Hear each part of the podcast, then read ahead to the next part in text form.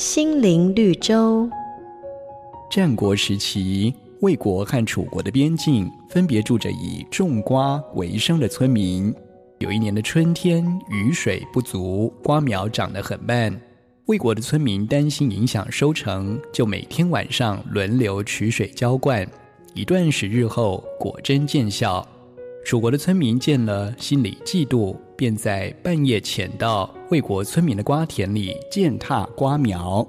然而事后，魏国的村民虽然非常气愤，但他们认为报复只会使双方相互破坏，对于彼此瓜田的收成一点帮助也没有。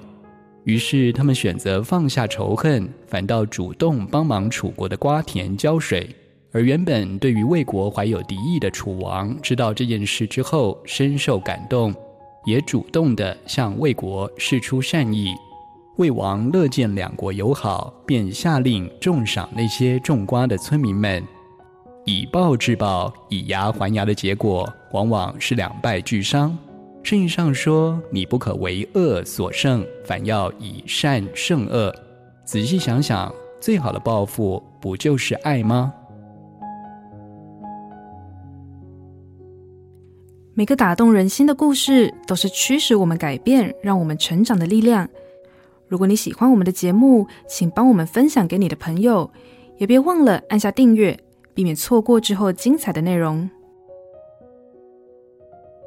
瑞圆银楼与您共享丰富心灵的泉源之旅。